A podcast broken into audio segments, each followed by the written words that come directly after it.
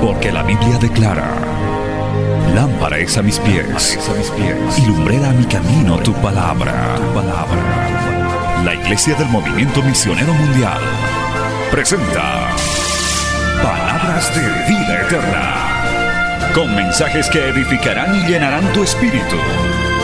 Con ustedes, el mensaje de hoy. Bienvenidos a Palabras de Vida Eterna.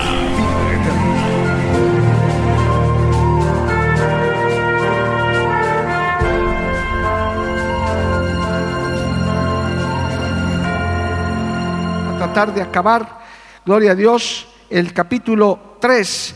Vamos a leer poniéndonos de pie como siempre, primera de Pedro, capítulo 3, verso 14, aleluya, hasta el verso 22. Si al tiempo nos alcanza, porque ya hay temas que los hemos tratado en detalle, que hoy solamente los vamos a repasar, pero vamos a tratar de abarcar este capítulo 3 el día de hoy, terminar el capítulo 3. Primera de Pedro, capítulo 3, verso 14, en el nombre del Padre, del Hijo y del Espíritu Santo. Dice la palabra del Señor de esta manera. Mas también si alguna cosa padecéis por causa de la justicia, bienaventurados sois. Por tanto, no os amedrentéis por temor de ellos, ni os conturbéis, sino santificad a Dios el Señor en vuestros corazones y estad siempre preparados para presentar defensa con mansedumbre y reverencia ante todo el que os demande razón de la esperanza que hay en vosotros, teniendo buena conciencia para que en los que murmuran de vosotros como de malhechores sean avergonzados, los que calumnian vuestra buena conducta en Cristo. Porque mejor es que padezcáis haciendo el bien, si la voluntad de Dios así lo quiere, que haciendo el mal. Porque también Cristo padeció una sola vez por los pecados, el justo por los injustos, para llevarnos a Dios, siendo a la verdad muerto en la carne, pero vivificado en espíritu, en el cual también fue y predicó a los espíritus encarcelados, los que en otro tiempo desobedecieron, cuando una vez esperaba la paciencia de Dios en los días de Noé, mientras se preparaba el arca, en el cual pocas personas, es decir, ocho, fueron salvadas por agua. El bautismo que corresponde a esto ahora nos salva, no quitando las inmundicias de la carne, sino como la aspiración de una buena conciencia hacia Dios por la resurrección de Cristo, quien habiendo subido al cielo está a la diestra de Dios y a él están sujetos ángeles, autoridades y potestades. Amén, gloria a Dios. Vamos a orar dándole gracias al Señor. Padre Santo, te damos gracias en esta hermosa noche. Gracias por congregarnos, por reunirnos, aún en medio, Señor, de toda esta aflicción que el mundo vive y nuestra nación también. Tú permites el refrigerio de estar en tu casa, de poder adorarte en libertad, alabarte y recibir tu palabra. Te pido que esta enseñanza sea de gran fortaleza Señor, sea un verdadero alimento espiritual para los que estamos aquí y para los que nos oyen, nos ven a través de los medios de comunicación. Padre, es enviada como siempre tú has querido, en el nombre tuyo, en el poder de tu Espíritu Santo, y hallará cabida en cada mente, en cada corazón, y volverá a ti con mucho fruto para honra y gloria de tu nombre. Amén y amén. Tomen asiento, hermano, dando gloria al Señor. Aleluya. Gloria al nombre del Señor. A Cristo sea la gloria. Voy a pedirle al pastor Weimar que nos ayude con unos textos, gloria a Dios, que no voy a tener tiempo porque quiero acabar esto el día de hoy, porque vamos a estar buscando algunos textos importantes. Gloria a Dios. Bien, hermanos, aquí hay algo que tratar que está invadiendo al mundo entero. El verso 14 nos habla del temor, del miedo que está, hermano, asolando también a muchas naciones. Mire qué tristes noticias se están dando de gente que está tan atemorizada o está vencida que en una noticia que llegó de La Paz, los que conocen la ciudad de La Paz, hay un puente que se llama el Puente de las Américas. Y en una semana ha habido cinco suicidios, amado hermano. Jehová reprenda al diablo.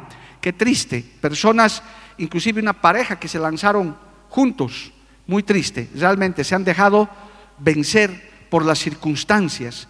Eh, y así se están sucediendo cosas de gente amedrentada, gente llena de temor.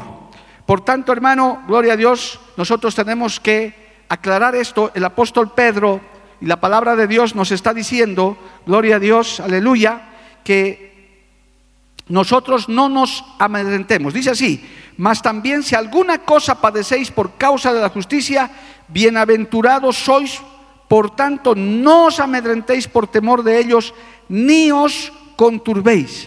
Los cristianos, los hijos de Dios, amado hermano, no tenemos por qué acobardarnos ante las amenazas, ante las injusticias, sea de donde sea, ante los enemigos del Evangelio, que siempre han existido, existen y existirán. Los cristianos, hermano, gloria al nombre de Jesús, aleluya, no tememos a los enemigos que se han levantado, porque no son nuestros enemigos se convierten en enemigos del Señor. Cuando a usted lo insulten, cuando a usted hermano lo amedrenten, usted no sienta temor, no es contra usted como persona, es a Cristo, a Dios al que lo están afrentando. Alabado el nombre del Señor.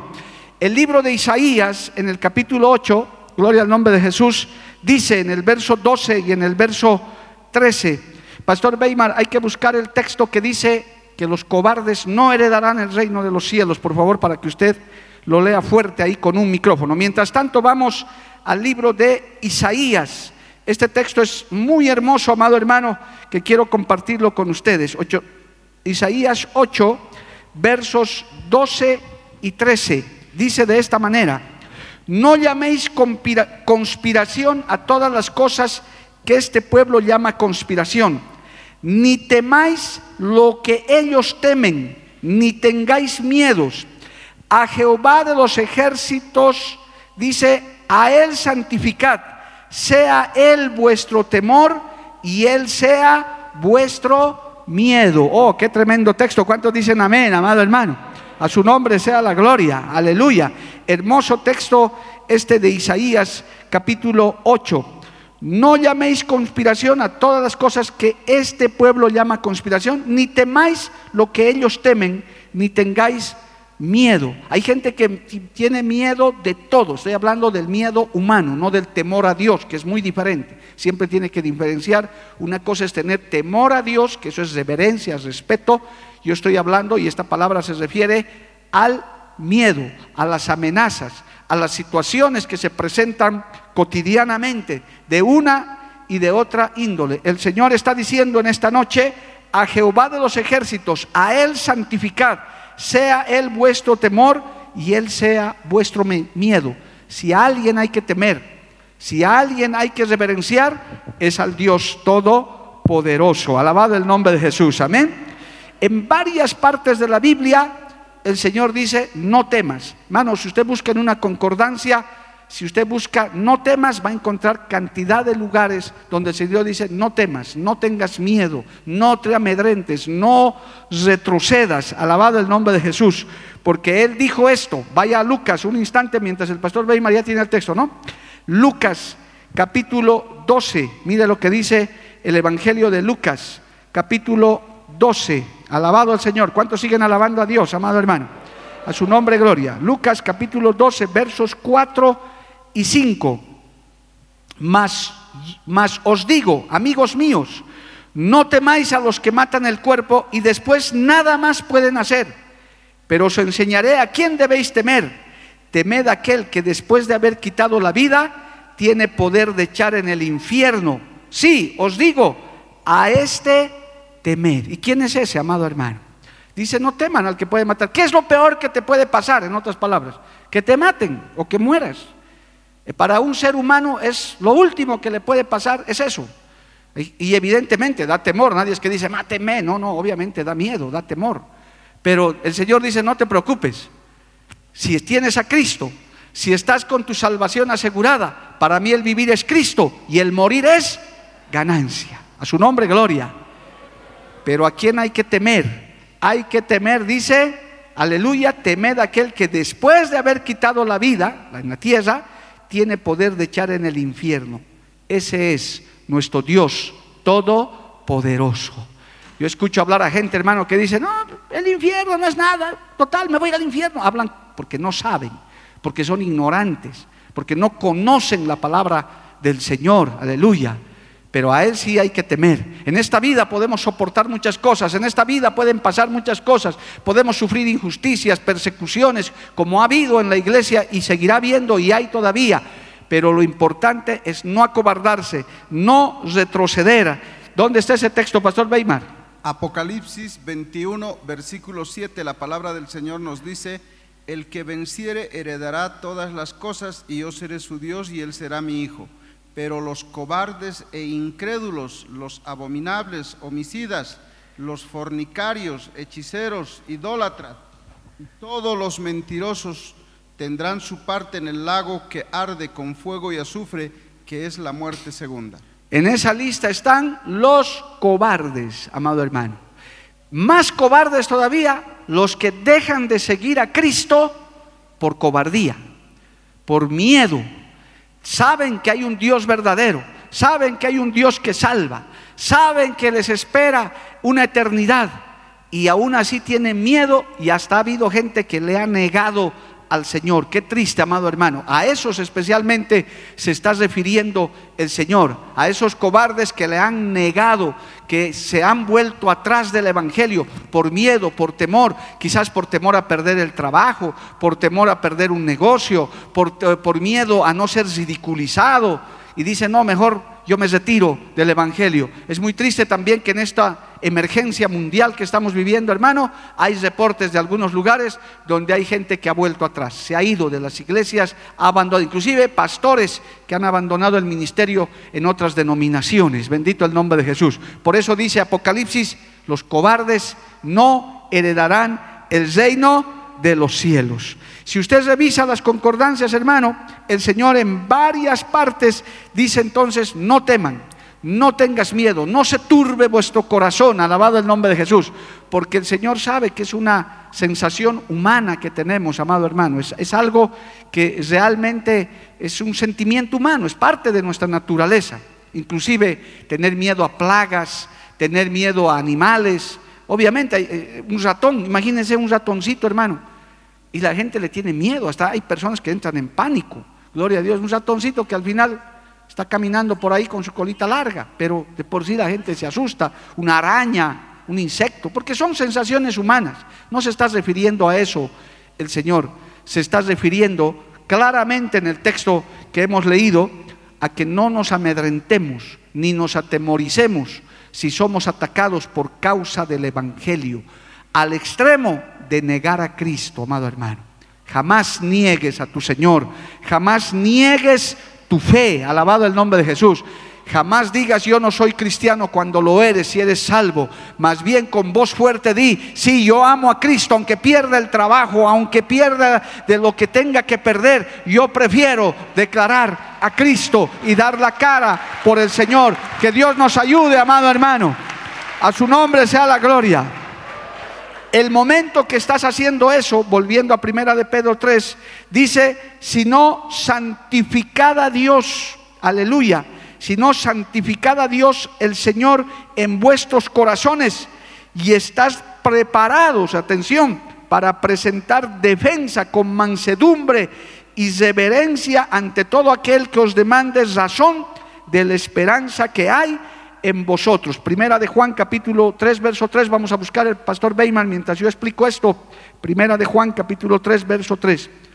Cuando hermano uno pierde el temor, uno puede dar razón de su fe, es decir, puede dar testimonio de lo que Dios ha hecho en tu vida.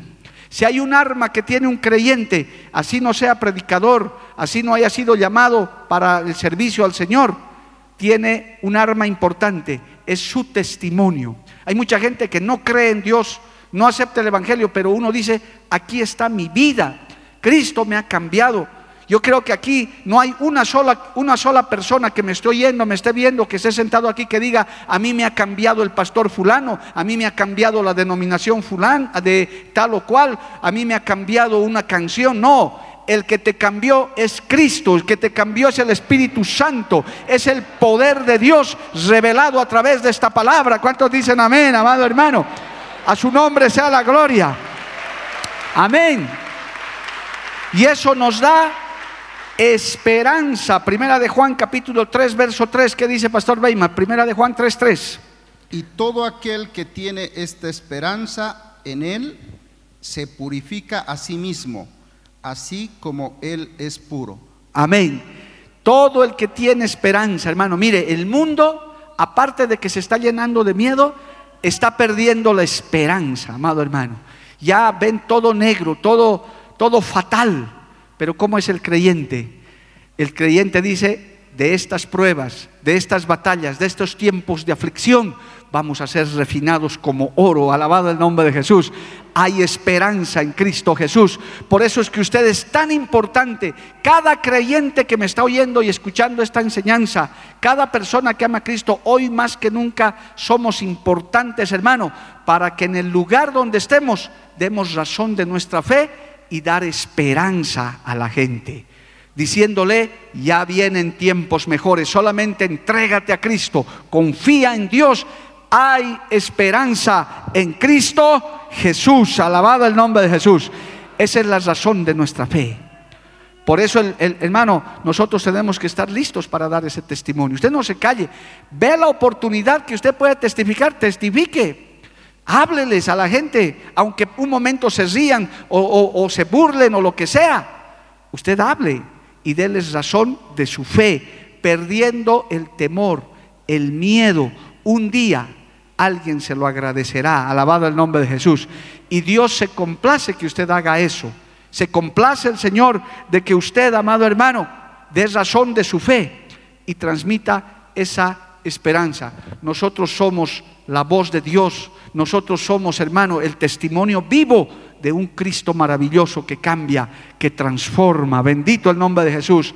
Por eso las iglesias no se vacían por eso los creyentes perseverantes dicen, no importa si tengo que ir, tengo que ponerme un barbijo, eso no me va a callar la alabanza. Si tengo que estar distanciado de mi hermano, igual lo amo en el Señor, no importa, voy a seguir alabándole al Señor, voy a seguir sirviendo a mi Señor, voy a perseverar hasta el fin. ¿Cuántos van a perseverar hasta el fin, amado hermano? A su nombre sea la gloria. Cristo vive para siempre. Amén. Aleluya. Pero también dice aquí, hermano, y vamos a leer esto también, por favor, en Hechos capítulo 7, verso 60, Pastor Weimar, pero también dice que demos este testimonio con mansedumbre y reverencia, es decir, sin mandar al infierno a nadie, amado hermano, gloria a Dios. Cuando demos nuestro testimonio, hagámoslo siempre con una actitud de mansedumbre, amabilidad, cortesía. Debemos ser corderos y no personas enojadas y vengativas. No vaya amenazando a nadie, hermano. Si no te arrepientes, vas a ir al lago de fuego. Es verdad, pero no es la forma de decirles. Hoy en día la gente quiere escuchar esperanza, quiere amor, quiere una luz al final del túnel. Si llamásemos al fuego del cielo para que cayese sobre nuestros perseguidores, con ello invalidaríamos el propósito de Cristo, ¿verdad? El testimonio también tiene que ser sin amenazas. ¿Qué dice Hechos 7:60, por favor, Pastor Weimar? Amén. Gloria a Dios. puesto de rodillas, clamó a gran voz, Señor, no les tomes en cuenta este pecado, y habiendo dicho esto, durmió. Este era Esteban, ¿cierto? Él no amenazó. ¿Qué le estaban haciendo a Esteban? Lo estaban apedreando. ¿Por qué? Porque él estaba testificando. Si usted lee todo el capítulo de Hechos 7, hermano, él estaba siendo injustamente apedreado porque los judíos, los religiosos de ese tiempo se ofendieron con el mensaje. Pero ¿qué dijo él? Los amenazó, clamó para que fuego les caiga del cielo, para que se les abra la tierra como Corena, Tan y Avirán. No. ¿Qué dijo? Hechos 7:60, Pastor Weimar. No les tomes en cuenta este pecado. Y hecho esto, durmió. Qué tremendo, amado hermano dé testimonio, no tenga miedo, hable, pero como nos recomienda la palabra, gloria a Dios, con mansedumbre, con reverencia, aleluya, de tal manera que la gente diga, aunque esta persona estamos viviendo semejante tiempo, pero todavía se lo ve con gozo, se lo ve con esperanza. Yo diría para nosotros, yo me gozo porque encuentro muchos cristianos en medio de este tiempo, muchos, la mayoría, con mucho optimismo, con mucha fuerza. Mire el proyecto en medio de la pandemia, gloria a Dios. 500 iglesias para Bolivia. ¿Quién pudiera decir eso? Templos construyéndose, gente evangelizando en las calles. No nos detenemos. ¿Por qué? Porque hay esperanza, no hay temor. Alabado el nombre de Jesús. Y estamos transmitiendo el mensaje de amor. Podemos decirles en esta noche, Cristo ama al pecador. Cristo está esperando que este mundo se arrepienta. Alabado el nombre de Jesús. Y aquí está la iglesia para hacerles conocer que todavía hay esperanza en Cristo Jesús. Dale un aplauso al Señor, amado hermano. A su nombre sea la gloria. Un verdadero creyente está lleno de esperanza. Sí, carnalmente, hermano, no puede desanimarse en la, en la carne, despojándonos de esta humanidad. Aleluya. Es que nosotros tenemos que llenarnos de esperanza cada día. Por eso no se preocupe por el día eh, de mañana o de pasado. El Señor dice, baste cada día con su propio mal. ¿Para qué te vas a preocupar de mañana todavía si no ha llegado? Si, tal vez ni va a llegar. Aleluya. Preocupémonos por hoy. Mire, nos faltan un par de horas, cuatro, cinco horas y acabó este día. Y cuando te estés durmiendo, gracias Señor, he ganado un nuevo día de victoria, he acabado. Mañana cuando abras tus ojos, si es que vamos a abrir los ojos, nuevamente comenzamos y decimos, Señor, otra vez mi esperanza está en ti. Otro día caminaré contigo, alabado el nombre de Jesús es que la esperanza es señal de regeneración constante. Dice la Biblia, podemos buscar ese texto, Pastor Beyman, no me acuerdo, que dice que las, fuerzas en el Señor son nuevas cada día. ¿Usted sabía eso? Que cada día el Señor te da nuevas fuerzas. Él nos regenera. Un verdadero cristiano, hermano, está lleno de esperanza y se va regenerando. Sí, en el día nos desgastamos. A veces llegamos a la noche hermano, ya cansados, el cuerpo agotado por el trabajo, por todo lo que hemos pasado. Pero nos vamos del culto, llegamos a la casa y mañana el Señor nos da nuevas fuerzas. Esto es señal de que hay una vida nueva en nuestro interior. Tristemente hay personas que se van desanimando, se van apagando porque no tienen a Cristo, ya no tienen esperanza, ya no saben a quién recurrir. Pero el Señor también dice en Isaías, yo doy fuerzas al que no tiene ningunas. Yo no sé cuántos como yo alguna vez hemos llegado a estos cultos maravillosos sin fuerzas, hermano, agotados. Usted me ha visto pasar por ahí, ni cuenta se ha dado, pero yo poco más y estaba arrastrando los pies, hermano. Pero uno sube al altar y uno se llena de la presencia de Dios. Es como si viniera hermano, algo sobrenatural sobre tu vida y te levantas como de un resorte y dices, no, y, veo, y los veo a ustedes alabando, glorificando, cantando y digo, fuerza de Dios, vamos a predicar y vamos a gozarnos en la presencia del Señor. Hoy dale un aplauso fuerte a Cristo, amado hermano, a su nombre, gloria. Amén. Renueve sus fuerzas. ¿Encontraste ese texto? Aleluya. Adelante, pastor. Isaías 40, versículo 29 en adelante. Él da esfuerzo al cansado y multiplica las fuerzas al que no tiene ningunas. Él da esfuerzo al cansado. Los cansados, digan amén. Eso hay, los sinceros. Porque a veces nos cansamos, hermano. Nos cansamos, hasta hay un cansancio espiritual. Pero el Señor dice, Él da esfuerzo al cansado. Descansamos en el Señor, aleluya y da fuerzas al que no tiene ningunas. Yo sé lo que es eso, yo sé que aquí hay muchos que sabemos lo que es eso, hermano. Cuando digo, Señor, que se acabe este día de una vez, qué tremendo, gloria a Dios. Pero al día siguiente tienes nuevas fuerzas. Por eso la esperanza, la renovación es muy importante. Yo quiero decir algo que lo he dicho en alguna oportunidad, pero vale la pena, hermano. Para cualquiera amigo, amiga, especialmente que me esté escuchando, que crea que el Evangelio es aburrido, que el ser cristiano es aburrido, yo le digo, amigo, amiga, está totalmente equivocado. El cristianismo es novedad de vida, porque nuevas son las misericordias de Jehová cada día. Denle un aplauso a Dios, hermano. A su nombre sea la gloria. Cristo vive. Amén.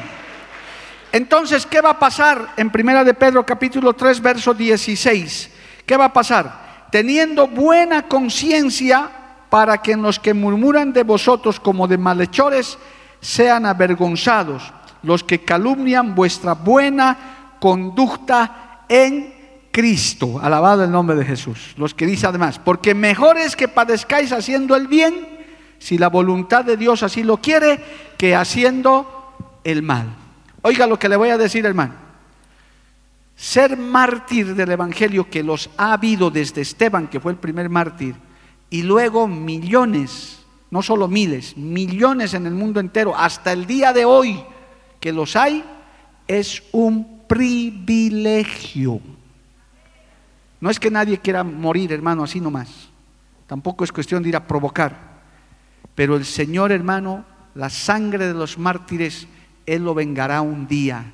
Y esa sangre derramada por causa del Evangelio, un día tendrá que ser pagado por esos criminales que han matado y están matando miles y millones de cristianos. Pero eso el Señor lo determina. Si usted ve ese capítulo 7 que leyó el pastor Weimar, gloria a Dios, de Esteban, el primer mártir de la iglesia, aleluya, no fueron en ese momento martirizados todos, pero si usted lee la vida de los apóstoles, cómo acabaron, hermano, aunque no está en la Biblia de todos, en la historia se ha registrado, excepto Juan, todos fueron martirizados, todos murieron trágicamente por causa del Evangelio. Solo Juan que al final acabó en la isla de Patmos y murió de viejito, gloria a Dios, conforme a las crónicas, a la historia del cristianismo, la mayoría han sido martirizados. Aquí está diciendo, porque mejor es que padezcáis haciendo el bien, si la voluntad de Dios así lo quiere, que haciendo el mal. Pero también Dios protege a su iglesia, Dios protege a sus hijos, aleluya. Dios defiende a su pueblo también, aleluya. Ten por seguro que Él tampoco va a permitir injusticias. Él también es escudo, es un cerco a nuestro alrededor. El mundo quisiera tocarnos, el diablo quisiera tocarnos, pero también Dios nos defiende. ¿Cuántos dicen amén, amado hermano?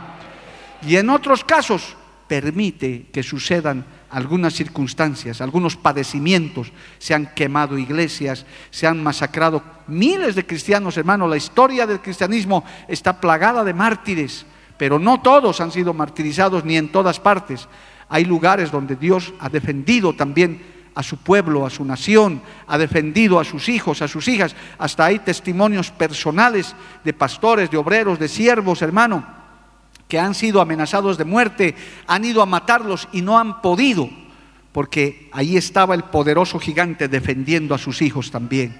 ¿Cuántos son los testimonios de hombres y mujeres de Dios, hermano? Que se les ha visto hasta escoltado por ángeles. Los ángeles existen, alabado el nombre de Jesús. Los ángeles se pueden aparecer en la Biblia, se han hecho hasta humanos. Los ángeles, amado hermano, se han, se han hecho reales. Nada raro que en este momento estén por aquí los ángeles dando vueltas, no los podemos ver, gloria al nombre de Jesús, o estén al lado de los sugieres parados. No lo sabemos, nuestros ojos espirituales no están tan ejercitados para ver eso, pero hay testimonios de que han visto cristianos viendo ángeles y viendo al Señor mismo defendiendo a su pueblo. Alabado el, nombre, alabado el nombre del Señor, porque Cristo nos defiende, Cristo es nuestra cobertura, Él es escudo alrededor de nosotros. Hay un salmo, Pastor Weimar, que dice que Él es nuestro escudo. Si buscas en una concordancia, yo quisiera leer ese pedacito de salmo. Él es nuestro escudo, Él es nuestro protector. Aleluya. Él es el que nos defiende. A su nombre sea la gloria. Por tanto, no todos los cristianos pueden ser elegidos para ser mártires. Hay gente que ha muerto de cristianos fieles que yo, he, yo personalmente he tenido un par de experiencias, se han ido cantando al cielo, hermano. Algunos ancianitos y hermanos enfermitos ya, que el Señor se los quiso llevar. Fui a verlos al hospital y demás, y me decía, pastor, quiero cantar este coro, me ayuda a cantar, y apenas con su voz alababa al Señor, yo con mis lágrimas, hermanos, sus familiares llorando, y al poco tiempo ya estaban en la presencia del Señor. A su nombre sea la gloria. Amén. Dios elige quienes van a padecer como mártires, cómo Dios va a permitir eso y hay otros que el Señor los preserva, los cuida, gloria al nombre de Jesús. No permite, como, como a su Hijo Jesucristo, a nuestro Señor Jesucristo, amado hermano, ni siquiera permitió que un huesito se le rompa, nada. Porque, ¿cómo morían los crucificados? Cuando los que eran crucificados tenían que morir, les rompían las piernas para que acaben colgados. El Señor dijo proféticamente, los huesos de mi hijo no van a ser tocados de Jesucristo, hermano, y de él no fue tocado ni un hueso, ni aun cuando le clavaron la lanza en el costado, ni una costilla se le rompió, porque eso estaba profetizado. Ahí se ve también la preservación del Señor, aleluya. No vaya ofreciéndose, yo quiero ser mártir, no hermano, eso no depende de usted. más bien sea prudente. Ahora, si Dios lo elige, si el Señor nos elige para un padecimiento así, somos bienaventurados y somos privilegiados. Yo puedo hablar del último mártir que conozco en la historia, un hermano boliviano que se llamaba Julio César Ruibal. A él lo mataron por predicar el Evangelio en Colombia, hermano. Lo acribillaron en la puerta de la radio donde él iba a hacer programación, lo mataron. Cristo quiso así y su viuda escribió inclusive sus crónicas cómo vio cuando llegó a ver el cadáver de su esposo ya muerto, hermano, ella dice, me puse de rodillas y yo vi en visión cómo mi esposo estaba siendo recibido en gloria ya por el Señor. Así como Esteban llegó y vio al Señor sentado en su trono, dice, yo vi en visión que mi esposo estaba siendo, estaba llegando a la presencia de Cristo. Gloria a Dios. ¿Dónde está ese salmo, Pastor Weimar? Salmos capítulo 3, verso 3, mas tú, Jehová, eres escudo alrededor de mí, mi gloria y el que levanta mi cabeza. Salmo 3, verso 3, ahí está, mas tú, Jehová, eres escudo alrededor de mí. Acuérdese de Job también, gloria a Dios, que el Señor, el diablo le dijo al Señor, si tú has hecho un vallado, has levantado una muralla a su alrededor. Así que depende de Dios, no es que eh, uno quiera ser mártir porque quiera, amado hermano. No, dice aquí, si la voluntad de Dios así lo quiere, alabado el nombre de Jesús. ¿Qué más dice esta porción? Sigamos avanzando, por favor. Porque también Cristo padeció una sola vez por los pecados, el justo por los injustos, para llevarnos a Dios, siendo a la verdad muerto en la carne, pero vivificado en, en espíritu. Hermano, esto es muy importante. Esta es una verdad doctrinal del Evangelio. Primera verdad doctrinal, sencilla para que usted lo grabe en su cabecita. Cristo, nuestro Señor Jesucristo, el Hijo de Dios, vivió y estuvo en medio de nosotros físicamente. La historia lo ha registrado, amado hermano. Es decir, Él estuvo en medio de nosotros. ¿Cuántos dicen amén, amado hermano? En esa época en la que Él quiso venir, justamente cuando no había registros fotográficos, cuando no había selfies, cuando no había internet, cuando no había nada. Pero la historia y los historiadores han registrado que el hijo del carpintero José, llamado Jesucristo, fue el único que dijo, yo soy el hijo de Dios. Aleluya. Por eso hoy la humanidad dice y la historia dice, antes de Cristo y después de Cristo. ¿Cuántos dan un aplauso a Dios por eso? No hay mayor evidencia para la gente que no cree. Amén. Los que han estudiado derecho o estudian derecho, es una parte, bueno, era en mis épocas cuando yo estudié el siglo pasado, gloria a Dios, se estudiaba el juicio más injusto, que fue el juicio a nuestro Señor Jesucristo, sin abogado defensor, con testigos falsos, con falsas acusaciones con un tribunal incompetente que ni siquiera quería juzgarlo, pero de todas maneras lo llevaron a la cruz y lo mataron. Más triste todavía, ¿quiénes lo mataron? Su propio pueblo, su propia gente. O sea, hermano, aquí esta palabra es tremenda. El justo por los injustos. La injusticia llevada al extremo, amado hermano. Porque estaba escrito y así tenía que ser ¿Para qué? Para lo que dice el apóstol Pedro. ¿Por qué sufrió esto? Para llevarnos a Dios, siendo a la verdad muerto en la carne, pero vivificado en espíritu. Para salvarlo a usted y para salvarlo a mí. Hoy por esa injusticia, por esa muerte en la cruz del Calvario, podemos estar en un lugar como estos levantando la mano, ¿cuánto levantan la mano? Y adorándole al Señor y diciéndole, Señor, gracias por tu sangre derramada en la cruz del Calvario. Eso ahora me protege, eso ahora me sana, eso ahora me salva. Cuando invoco la cruz de Cristo, cuando invoco la sangre de Cristo, esa injusticia hecha del justo por los injustos, tengo victoria, tengo bendición, tengo gozo, tengo esperanza, porque Cristo ya nos dio la victoria en la cruz del Calvario. ¿Cuántos dicen amén, amado hermano? A su nombre, gloria. A su nombre, gloria, hermano. Bendito el nombre de Jesús. La salvación es algo muy grande. Busquemos el texto, ocupaos de vuestra salvación con temor y temblor para que recuerden los hermanos, gloria a Dios, especialmente los nuevos en la fe. Esta salvación es muy grande. Ahora bien, mientras buscamos ese último texto, no debemos dejar de dar gracias a Dios por ese padecimiento de nuestro Señor hermano. Tristemente la religión recuerda un viernes o una semana, ¿verdad? La Semana Santa y después nada más. No, el verdadero pueblo de Dios los recuerda los 365 días del año. Porque si algo tenemos, si algo somos, si podemos estar aquí, es por ese padecimiento en la cruz del Calvario. Usted y yo, aunque se ofenda, querido hermano, aunque usted se ofenda un ratito, usted y yo no merecíamos estar aquí, ni yo estar parado aquí. Usted no lo merecía. Usted no hizo, yo no hice nada para lograr eso. No hice nada, ni usted hizo nada. Cristo pagó todo en la cruz del Calvario. He orado recién por un, varón que aceptó a Cristo en mi oficina. Y cuando terminé de hacerle repetir la oración de fe, este varón nuevo en la fe, por supuesto que él no sabía nada, fue tocado por algún mensaje y vino a decirme, quiero ser salvo, por favor, ¿qué tengo que hacer? Yo le, expliqué brevemente, le hice la oración de fe, ¿sabe qué? ¿Cuál fue su frase? Pastor, ¿y eso es todo? Yo le dije, sí, mi hermano, eso es todo. Nada más hay que hacer nada más.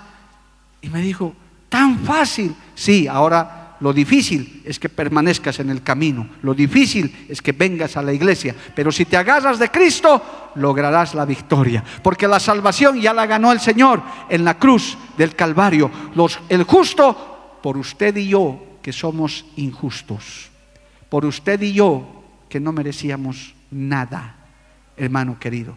Usted no está aquí gracias a nadie está aquí gracias a la sangre de Cristo derramada en la cruz del Calvario. Levante su mano y diga, gloria a Dios, gracias Señor, aleluya. Por tanto, ¿qué dice? Filipenses capítulo 2, verso 12.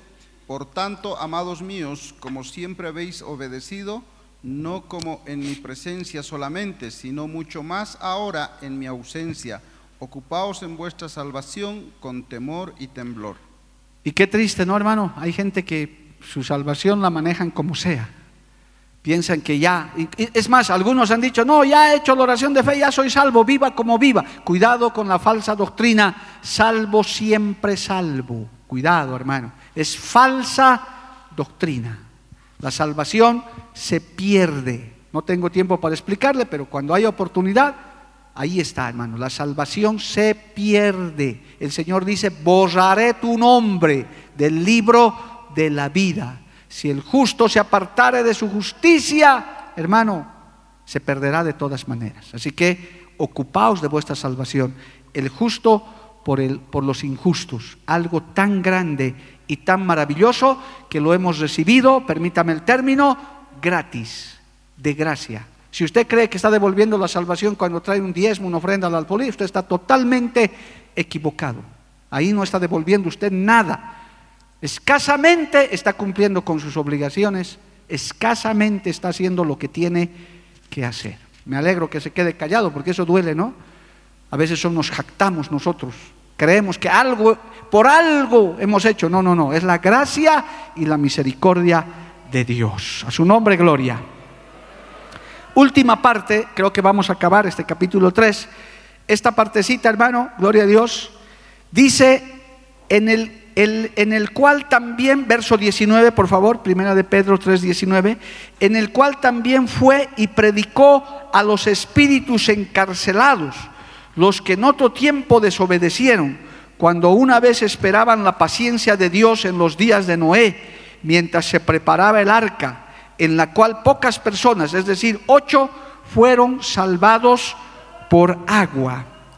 Hay un relato en la Biblia para que usted entienda esto, que lo quisiera que lo lea en casa, pero solamente le voy a dar la cita. Lucas capítulo 16, verso 19, que habla del rico y Lázaro, en el cual se dan muchas revelaciones significativas de cómo es el cielo y el infierno. Debemos tener presente que nos referimos, en este caso, a la era anterior a la cruz del Calvario, antes de la, de la muerte de Cristo en la cruz del Calvario, no había salvos por gracia. Cristo no había pagado en la cruz del Calvario. Antes de la cruz, los cielos, hermano, no estaban abiertos para cualquiera. Eso se llama la dispensación de la ley. Hoy estamos viviendo en la dispensación de la gracia. Cuando moría alguno, su espíritu descendía a las partes bajas de la tierra. Los espíritus de los justos estaban en un lugar de descanso, pero los malignos ya eran atormentados. Por eso en Lucas capítulo 16 se narra dónde fue el rico. No por ser rico, no vamos a condenar a los, a los ricos, pero era porque este rico no se acordaba de Dios. En cambio Lázaro era piadoso y vivía conforme a la palabra del Señor. Aleluya. El rico fue atormentado y Lázaro fue a la salvación dice que había un gran abismo, una cima con C, gloria a Dios, que separaba estos dos lugares, en esos lugares bajos. Cuando Cristo resucita de entre los muertos, cuando la tumba se abre, amado hermano, dice, dice la Biblia en Efesios 4.8, eso sí lo vamos a leer también, en Efesios 4.8, que Él llevó cautiva la cautividad, sorbida fue la muerte en victoria, alabado el nombre de Jesús. Entonces Cristo liberó a todos los justos de ese lugar de descanso que había abajo y ellos ascendieron con él, alabado el nombre de Jesús. Eso es lo que está recordando aquí Pedro. Esto es enseñanza teológica porque uno se pone a pensar, ¿y cómo se salvaban los antiguos antes de Cristo? ¿Cómo era? Cuando Cristo padece, cuando Cristo resucita, va y predica, saca a todos esos a la salvación, que estaban en ese lugar de descanso. Por eso la Biblia habla también de los que durmieron en Cristo. Aleluya. ¿Qué dice Efesios capítulo 4, versos 8 al 10, por favor? Por lo cual dice, subiendo a lo alto, llevó cautiva la cautividad y dio dones a los hombres. Y eso de que subió, ¿qué es? Sino que también había descendido primero a las partes más bajas de la tierra el que descendió es el mismo que también subió por encima de todos los cielos para llenarlo todo. Amén, gloria a Dios. Ahora a través de Cristo la situación es totalmente diferente. Gloria al nombre de Jesús. Yo les quedo debiendo un estudio sobre la muerte porque hay muchas dudas sobre eso y en la Biblia hay que aclarar y por momentos hay gente que tiende a confundirse y dice, no, esto no es así, que hay un purgatorio, que, que todos de todas maneras nos vamos a salvar, etc. En, los, en el tiempo antiguo, aquí hay una partecita de dónde iban los que morían en, eh, creyentes, los justos, y dónde iban los injustos. Por eso esa porción que el Señor narra del rico y Lázaro demuestra eso. Sin embargo, en nuestros tiempos, ahora en esta dispensación de la gracia, la situación es diferente. ¿Qué dice Segunda de Corintios capítulo 5? Vamos a leer conmigo. Segunda de Corintios capítulo 5. Vamos a leer estos versículos. Porque sabemos que si nuestra morada terrestre este tabernáculo se deshiciere, tenemos de Dios un edificio, una casa no hecha de manos, eterna en los cielos. Y por esto también gemimos, deseando ser revestidos de aquella nuestra habitación celestial, pues así seremos hallados vestidos y no desnudos, porque asimismo los que estamos en este tabernáculo gemimos con angustia, porque no quisiéramos ser desnudados, sino revestidos, para que lo mortal sea absorbido por la vida. Mas el que nos hizo para esto mismo es Dios, quien nos ha dado las asas del Espíritu. Así que vivimos confiados siempre y sabiendo que entre tanto que estamos en el cuerpo, estamos ausentes del Señor, porque por fe andamos, no por vista, pero confiamos y más quisiéramos estar ausentes del cuerpo y presentes en el Señor. Usted muere ahora, los que son creyentes, los que están viviendo piadosamente, se van directo a la presencia del Señor. ¿A través de quién? A través de Jesucristo.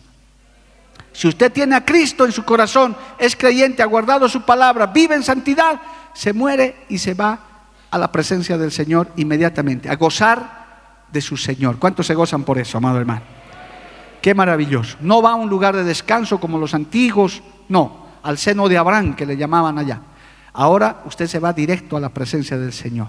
Por eso es que hay que estar perseverantes, hay que estar vigilantes. pero los que mueren en su pecado inmediatamente descienden al infierno, amado hermano, a la perdición eterna, aquellos que mueren en sus pecados, uno que murió borracho, fornicando, adúltero, etcétera, cualquier pecado que abomine Dios que está en su lista, se va directamente al infierno. Esta enseñanza corta que da el apóstol Pedro es muy importante porque nos ayuda a valorar, a perseverar, a estar vigilantes todo el tiempo, porque hermano, nadie sabe en qué momento se va a morir, ni en qué momento va a venir Cristo Jesús, nadie lo sabe. Aquí un creyente no sabe el último día, para muchos puede ser hoy o puede ser de aquí a 50 años, no lo sabemos, pero hay que estar preparados, alabado el nombre de Jesús. En los días de Noé, cuando se preparaba el arca, la gente fue muchas veces alertada sobre el diluvio que venía. En realidad, hubo quienes tal vez dieron crédito, se arrepintieron, hermano. Porque mire, el apóstol Pedro está mencionando como los de Noé, en los tiempos de Noé, de esa época, antes del diluvio, de esa generación, en realidad, la generación antidiluviana. Ha debido haber justos que se han arrepentido a última hora. Entonces el Señor fue y los rescató ya a ellos. Eso es lo que está diciendo la palabra. Dice, mientras se preparaba el arca en el cual pocas personas, es decir, ocho, fueron salvadas por agua. Alabado el nombre de Jesús. El bautismo que corresponde a esto ahora nos salva, no quitando la inmundicia de la carne, sino como la aspiración de una buena conciencia hacia Dios por la resurrección de Jesucristo. Ahora escuche esto final. Quien habiendo subido al cielo está a la diestra de Dios y a él están sujetos ángeles, autoridades y potestades. Dos enseñanzas finales, ya estamos al filo, hermanos, acá, gloria a Dios. Uno, que el bautismo en agua, el bautismo en agua no es para salvación. Hay todavía personas nuevas en la fe que dicen, pastor, ya he aceptado a Cristo, ahora quiero bautizarme, porque quiero ser salvo. No, el bautismo es para testimonio. Hay personas que pueden morir sin bautizarse, pero tienen a Cristo en su corazón, son salvos, amado hermano. Se van a la presencia del Señor. Les doy un ejemplo rapidito. esos dos ladrones que estaban ahí crucificados junto con Cristo, hermano, uno se arrepintió. Era un malhechor que hasta su último momento recién se arrepintió. Y le dijo el Señor que se acuerde de él. El, el ladrón le dijo, Señor, acuérdate de mí cuando estés en tu reino. El Señor podía haberle dicho, mirándole tal vez, qué pena, no te has bautizado, te vas a ir nomás al infierno, pedazo de ladrón, lo siento, ya no hay tiempo para ti. No, ¿qué le dijo? Le dijo, hoy mismo estarás conmigo en el paraíso. Yo no sé cuántos quieren conocerlo ese hombre en el cielo, pero cuando yo llegue al cielo lo voy a ir a buscar, voy a averiguar dónde está ese varón. Gloria a Dios. Algo debe estar haciendo en el cielo ahorita. Pero no se bautizó. Hay gente que no tiene tiempo de bautizarse o, por muchas razones, pero si tienes a Cristo, te salvas. El bautismo no te limpia de pecados ni nada. La sangre de Cristo te limpia de todo pecado. El nombre de Cristo, el aceptar a Cristo como tu Señor y Salvador, te salva de todo pecado, te hace acepto delante del Señor. ¿Cuántos dicen amén, amado hermano? ¿Y para qué nos bautizamos? Para testimonio para decir, para compromiso, para profundizar nuestra vida. Por eso es muy triste cuando un bautizado se descarría, hermano, después de haber hecho un pacto de testimonio con Dios. Ahora, la segunda verdad, para ya terminar, amado hermano, dice que habiendo subido al cielo está la diestra de Dios y a Él están sujetos ángeles, autoridades y potestades. Esto quiere decir que Él es la máxima autoridad. Dios es la máxima autoridad. Cristo es autoridad de autoridades, sobre todo seculares, espirituales, potestades, ángeles, principados. Él es sobre todo, alabado el nombre de Jesús. Por tanto, Dios ha delegado esa autoridad en nosotros, en la iglesia. Por eso cuando usted reprende, cuando usted enfrenta al enemigo, y demás, los reprende y los enfrenta en el nombre de Jesús. Aleluya. En el nombre de Cristo. Al diablo no lo vas a reprender ni amenazar con la Biblia. te agarras, diablo, fuera. No, hermano. Al diablo, esto, este cartón y esto a él no le interesa. Él teme lo que está adentro y él teme la sangre de Cristo. Él tiene miedo al nombre de Jesús porque sabe que Él es su autoridad. Hay autoridad, hay poder, hay potestad en el nombre de Jesucristo, amado hermano. El nombre dado a todos los hombres, en el único que hay salvación. ¿Cuántos dicen amén, amado hermano? Nada de amuletos, crucifijos, esas cosas, hermano. El diablo se ríe en eso. Pero cuando usted levanta el nombre de Jesús y la sangre de Cristo, aun cuando usted se encuentra en peligro, cuando usted se encuentra en una situación difícil, quizás amenazado, quizás asustado, esos sueños pesados que a veces viene, hermano, el diablo a atacarnos, espíritus inmundos, demonios, usted tiene que decir, la sangre de Cristo tiene poder. ¿Por qué? Porque Él es autoridad sobre todo principado. Hermano, los ángeles igual Usted no tiene potestad para mandar a los ángeles. usted tiene que pedirle al Señor, Señor, mándame ángeles que me ayuden. Los ángeles a usted no le van a obedecer. Los ángeles están sujetos al Señor. Cuando vas a reprender al diablo, no los reprendas con palabras soeces ni demás cosas, hermano. No, en el nombre de Jesús. ¿Usted no nos ha escuchado decir? Diablo, Jehová te reprenda, Cristo te reprenda. Porque usted y yo, hermano, no tenemos eso. Cristo es el que nos da la autoridad. Alabado el nombre de Jesús. Y la iglesia del Señor y el buen creyente está sometido a Cristo. Aleluya. Y qué bueno es vivir bajo la sombra del Altísimo, bajo la autoridad del Señor, amado hermano, bajo la guía de Dios. Hay gozo, hay esperanza. Por eso hay que estar pendiente de esta palabra. Aleluya. Cristo es el Señor. Dale un aplauso, póngase de pie, hermano. Acabó el tiempo en esta noche. Aleluya. Vamos a orar, vamos a darle gracias al Señor en esta noche. Damos gracias a Cristo que siempre aprendemos algo más, hermano, que nos ayude en nuestra vida cristiana. No tenga temor, no, no, pierda la esperanza. Con todo lo mal que está el tiempo, Cristo está con nosotros y Él no nos ha abandonado. Oremos. Padre Santo, te damos gracias en esta hermosa noche. Padre bendito, sabemos que a través de tu presencia, a través de tu palabra, tú nos enseñas, tú nos exhortas, tú nos fortaleces, Señor.